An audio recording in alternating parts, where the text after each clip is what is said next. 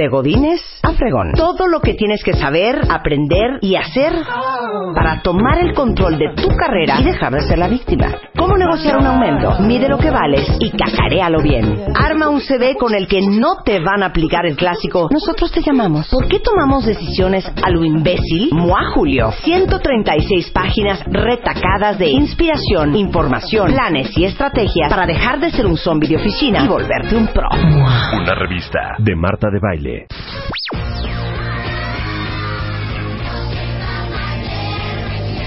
Mundo presenta. Why don't you all...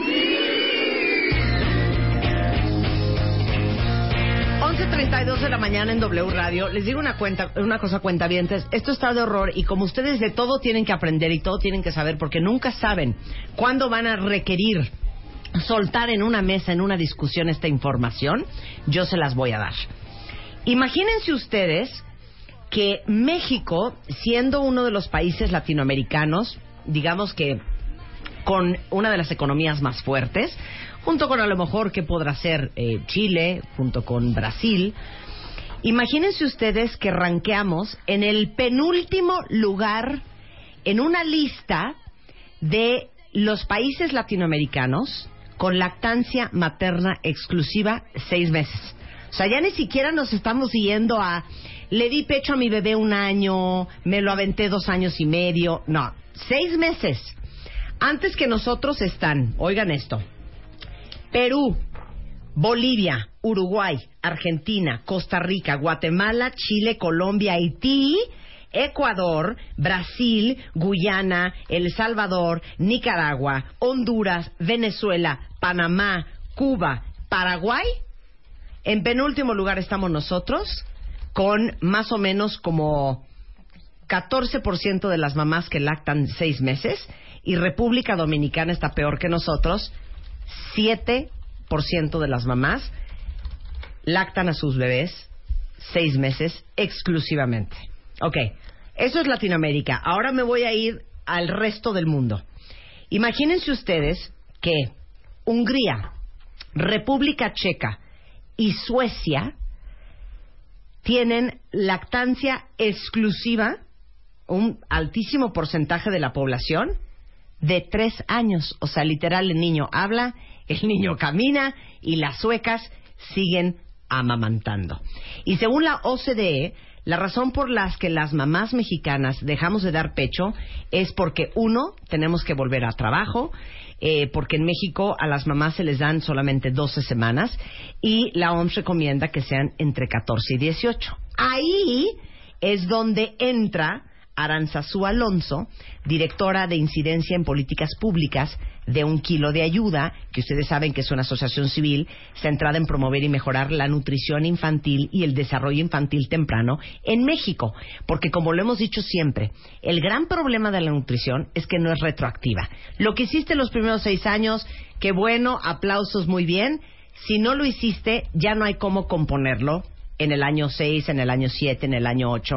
Y los primeros seis años son los más importantes para el desarrollo en todo sentido del cerebro de un bebé, de la plasticidad, de las conexiones neuronales, de todo el músculo esqueleto. Yo muy bien, ¿no? Tú, perfecta, ya de verdad. O sea, te va a dar doctorado honoris causa. ¿Te, gustó mi introducción? Entonces, ya desde ahí, ¿tú qué tienes que ver con la nutrición? Ya los niños vienen con un hándicap, con un déficit y con una discapacidad, por llamarlo así, nutricional. Por supuesto, por supuesto. La verdad es que cuando un niño al nacer y durante los primeros seis meses no es alimentado al seno materno, como lo dijiste perfecto, de verdad, eres una expertaza en el tema, te felicito de verdad. Eh, en efecto, estamos privándole de enormes beneficios que no son retroactivos, como bien lo dices, y que marcan su trayectoria en salud para toda la vida. Ahora, ¿por qué? ¿Qué está pasando en México? ¿no? O sea, ¿por qué las mamás no están amamantando a sus bebés? ¿Qué es lo que está pasando? A veces es muy fácil pensar que todo es culpa de las mamás, claro, es que la mamá no quiere, la mamá no le gusta, la mamá no quiere, ¿no? Tiene miles de mitos, son las mamás las culpables. Sí. Pero la verdad es que las mamás no son las culpables. La decisión que toma cada mamá de amamantar o no a su bebé tiene que ver con muchísimas cosas. Tiene que ver, sí, con la información que tiene. Tiene que ver con lo que le dice la mamá, la suegra, las amigas, los medios de comunicación. tiene que ver con las condiciones en las que ella vive, si trabaja, si no trabaja, si hay quien la ayude, si no hay quien la ayude. Y nuestra pregunta entonces fue, cuando salieron estos datos en el 2012, los datos que, que alarmaron al país diciendo, oigan, solo 14.4% de los niños son alimentados al seno materno los primeros seis meses, fueron de 2012, nos alarmaron muchísimo. Para ahí. Sí. A ver, estamos de acuerdo, cuentavientes, que uno pensaría, evidentemente en los países de tercer mundo, como el nuestro, tantos países en África, Latinoamérica, otros países en Oriente, en Asia, uno diría, como somos países de tercer mundo, hacemos prácticas, comillas, comillas. Más primitivas, ¿no? Más básicas, más elementales. Seguimos clavados con ese tradicionalismo que es como lo podría ver mucha gente. Lo triste de esto es que no es así. Los países más desarrollados, por ejemplo, todos los países escandinavos, ya dijimos Suecia, ya dijimos Hungría, ya dijimos República Checa, los países de primer mundo son los que más están lactando a su bebé. Absolutamente, absolutamente, porque ellos entendieron, justo, creemos que porque es natural, todo el mundo lo va a hacer. Francia. Claro, no, es natural, entonces lo más normal es que la mamá se pegue al niño a la chichi. Pues la verdad es que no, o sea, estamos tan influidos por el medio ambiente que ya que lo natural no solamente se ve como algo deseable. ¿Y qué entendieron los países desarrollados de la lactancia? Lo que entendieron es que si aseguraban lactancia exclusiva los primeros seis meses y transformaban el entorno para que las madres lo pudieran hacer, iban a tener niños más inteligentes, más saludables, más felices, con mejor desempeño escolar en la vida adulta, más productivos y con mayor coeficiente intelectual. Lo tienen clarísimo. Los países nórdicos invierten de manera importantísima en primera infancia, empezando por la lactancia materna. Ellos lo tienen muy claro y México poco a poco ha ido avanzando, digamos, en la comprensión de esa evidencia súper sólida, súper dura en favor de la lactancia. Ok, para, ahorita vamos a hablar de las, las semanas de Perfecto. lactancia que, que tenemos por ley. Pero aquí ha venido un doctor que se llama Pedro, no me acuerdo el apellido, que hemos hablado de los primeros mil días. Ujú. Entonces, la diferencia de un niño que es lactado y cómo se empiezan a grabar, y les tengo una noticia tristísima, cuentavientes, no quiero pleitos familiares, no quiero reclamos a sus mamás, pero los niños que fuimos amamantados los primeros seis meses de vida tienen una menor cantidad de células grasas o de, de, adipocitos o como se llaman. O sea, con esas te quedaste a partir de los dos años. Si tienes 157 millones porque tu mamá no te amamantó y te metía desde el mes 2 unas fórmulas infernales, o si tienes 80 millones porque tu mamá se puso las pilas y te amamantó y por eso puedes tragar hoy de adulta como cerda y no engordas, tiene que ver con la lactancia también. Absolutamente. Es, ¿Miento o no miento? Claro. No, es totalmente cierto. La, la huella, digamos, de la lactancia materna Sí. sobre la salud metabólica, sobre la salud mental, sobre la inteligencia es fuertísima. Es fuertísima. O sea, definitivamente marca la trayectoria. Pero justo lo que nosotros queremos es atacar el entorno donde las mamás tienen que decidir, ¿no? Claro. Si amamantan o no. Hacerse la más fácil. Pues sí, o sea, ¿cómo le hacemos para no ponerle toda la carga a la, a la pobre madre que ya de por sí tiene 80 mil problemas? Entonces lo que hicimos fue, a ver, nos juntamos con varios aliados, investigadores del Instituto Nacional de Salud Pública, agencias internacionales como UNICEF. ¿Qué hacemos? Bueno, primero hay que poner el tema en la agenda. Hace cuatro años, pues no hablaban de lactancia, salvo tú, que de verdad eres comprometida de siempre. Pues la verdad, si nos acordamos, el tema no estaba en la agenda, no era popular, nadie hablaba de lactancia. Hicimos un primer foro de decir, oigan, ¿ya se dieron cuenta que se nos está yendo el futuro porque no estamos invirtiendo en el principio de las personas? Hicimos ese primer foro, nos fue muy bien. Seguimos sumando aliados, ¿no? Segundo, tercer foro, Comisión Nacional de Derechos Humanos, es un tema de derechos, de derechos de la salud de las mamás, derecho al desarrollo de los niños. Secretaría del Trabajo, oye, ¿cómo le haces para que tus mamás trabajadoras, la mitad de tu fuerza laboral, realmente pueda combinar este rol productivo y reproductivo? Cámara de Diputados, universidades privadas, la Ibero, el ITAM, en fin, todos nos fuimos juntando y la verdad es que se han hecho cambios importantes que se van a presentar en este cuarto Foro Nacional de Lactancia Materna. Este foro va a ser el primero de agosto y estamos muy contentos porque en esta ocasión la Secretaría de Salud tomó el liderazgo. ¿Quién puede cambiar o quién puede incidir en cambiar las condiciones en las que las mamás reciben su consulta perinatal, reciben o no consejería y apoyo, ¿no? Incidir en que la Secretaría del Trabajo tenga prácticas favorables, la Secretaría de Salud. Ellos van a inaugurar el foro, vamos a revisar los avances, muy probablemente se anuncien algunos datos nuevos sobre cómo está estamos en términos de prevalencia para saber si seguimos en ese terrorífico 14.4% o si hemos mejorado.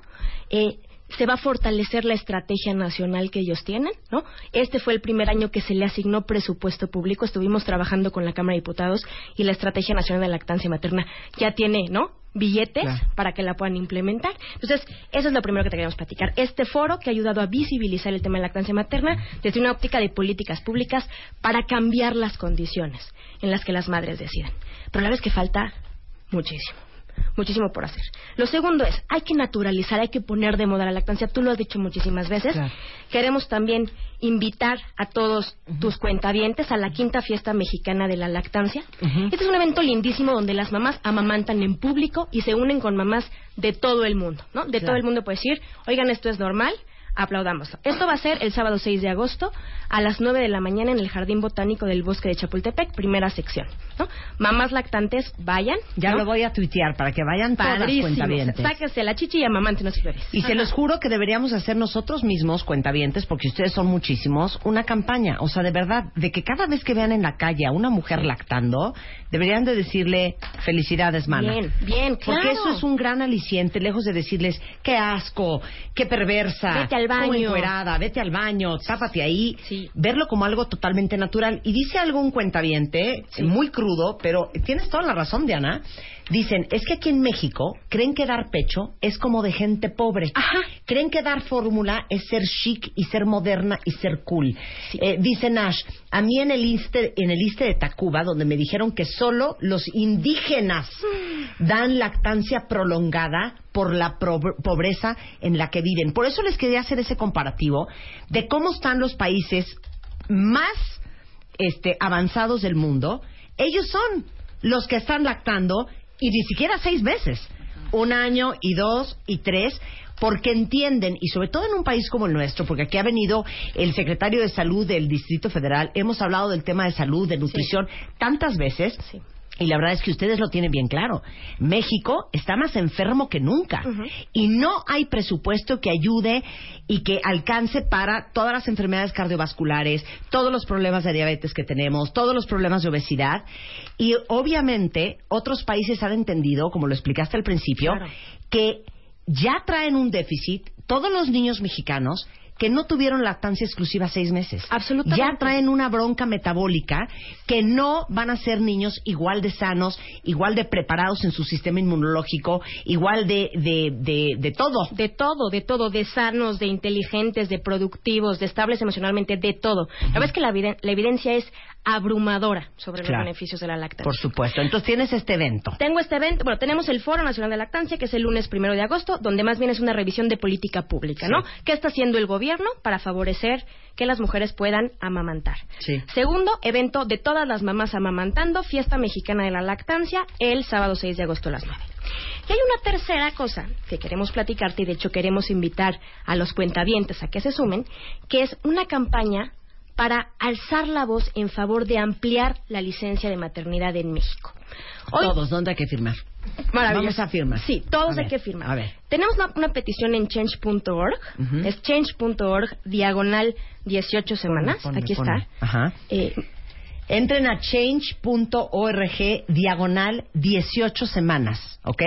Y ahí yo voy a poner ahorita mi nombre, voy a poner mi apellido, voy a poner mi correo electrónico, voy a poner mi código postal y voy a firmar porque creo en que y entonces ahí pones mi rollo, ¿no? Exactamente. Lo que queremos, hoy tenemos ya en la plataforma 59 mil firmas, pero queremos llegar a 100 mil.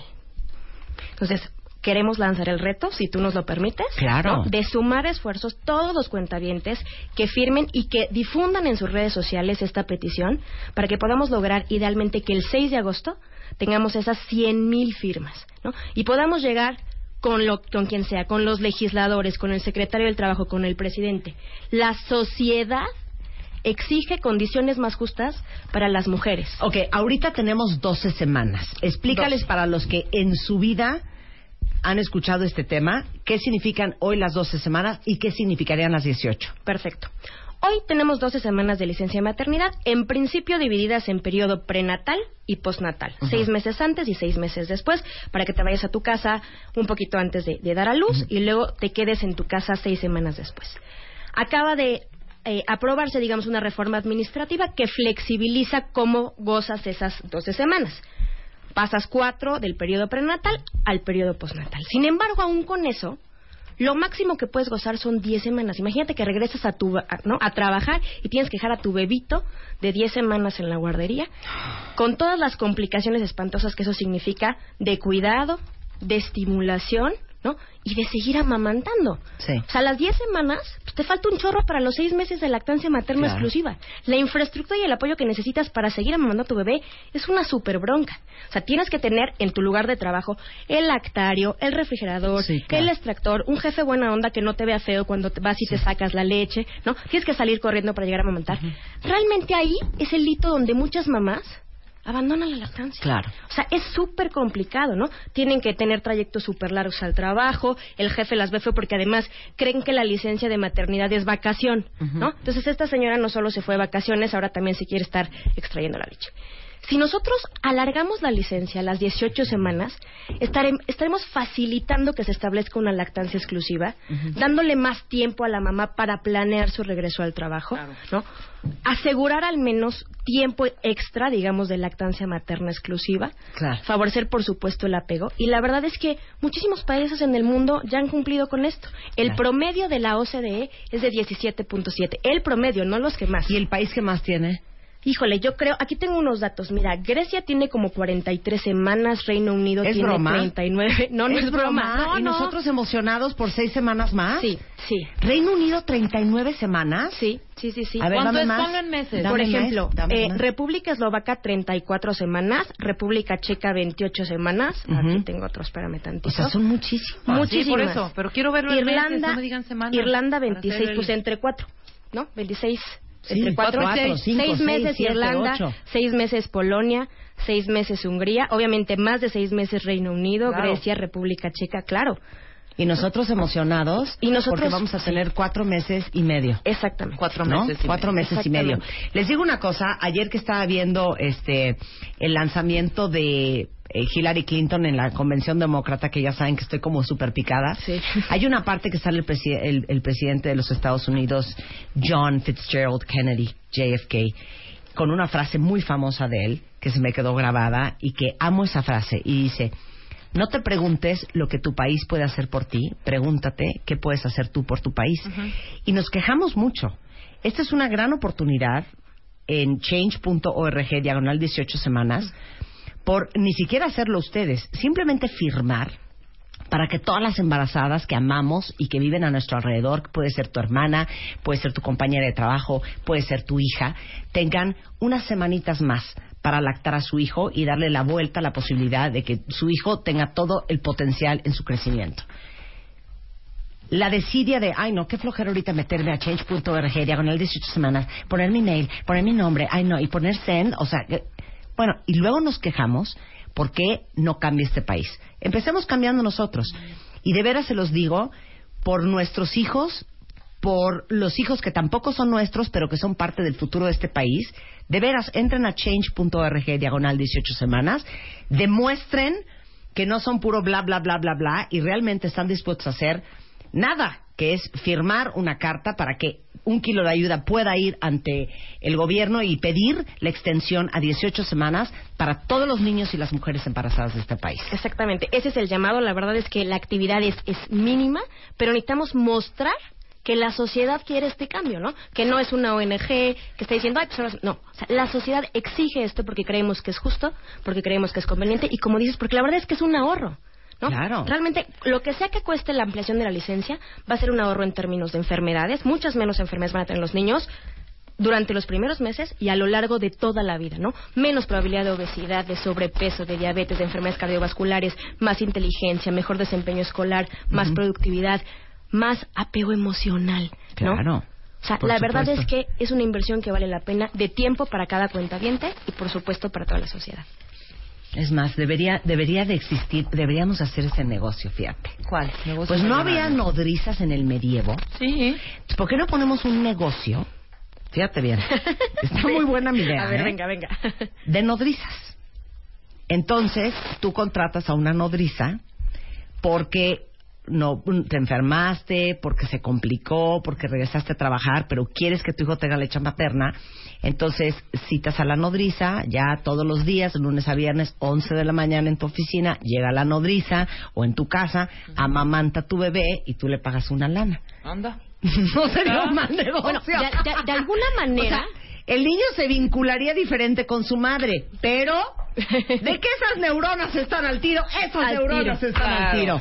Corte A 2018, el negocio de nodrizas. Mira, bancos de leche materna, hay 17 bancos de leche materna en México, para que vean que no estoy tan Claro, eso descabellado. es lo que te decía. El, hay, se tiene que generar toda una cultura de la donación también de la leche materna, ¿no? Claro. Que este, ese es otro, todo, otro tema de discusión. Y los bancos de leche tienen justo ese propósito. ¿Cómo aseguramos que para que las, las mamás que verdaderamente enfrentan condiciones extraordinarias y sus bebés, cómo les aseguramos el, este oro líquido? ¿No? Entonces, no está tan descabellada la idea. Ya Ya, hay iniciativas por ahí. Oigan, entren, por favor, se los suplico. O sea, si yo tengo un millón y cacho de followers en Twitter y tengo como 300 mil cuentavientes, o sea, llenamos esta cuota porque faltan como 50 mil para firmar esta iniciativa en change.org diagonal 18 semanas. Nada más ponen su nombre, su apellido, su email, su código postal y ponen send y ya con eso se da por firmado. Magnífico. Y oye, y si llegamos a la meta y logramos cambiarlo de 12 a 18 bueno, semanas, hacemos un pachangón nos loco. vienes a regalar leche materna, sobre todo a Rebeca, que ella sí no le ha no la No, hombre, aguantaron. no, hombre, lo que, ¿Qué lo que pasa, quieran. hombre? Muchas felicidades por lo que hacen en Un Kilo de Ayuda. Siempre he sido un fan de su trabajo. Muchas gracias. Felicidades a ti, que realmente eres súper activista de estos temas. Te admiramos, Totalmente. te respetamos y te agradecemos mucho. No, y saben que en bebemundo.com y en la revista Bebemundo, de veras se los digo, no saben la cantidad de información y contenido sobre lactancia. Tenemos expertos en lactancia para que no, porque no supe, porque no me salió leche, porque no me alcanzó, porque no se llenaba el niño, porque me enfermé, porque me dieron antibióticos. Todas las razones por falta de conocimiento que uno decide dejar de amamantar a su bebé. Ustedes estén informadas y tomen mejores decisiones para su bebé, su futuro, su salud.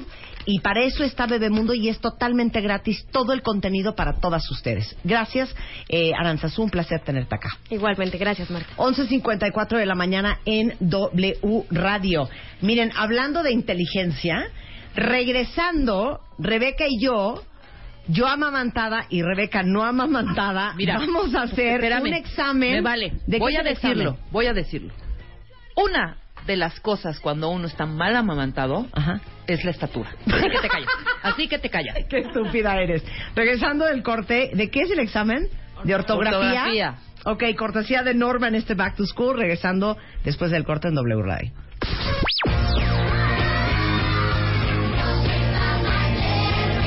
Bebemundo presentó Why don't you all We'll be experiencing some turbulence.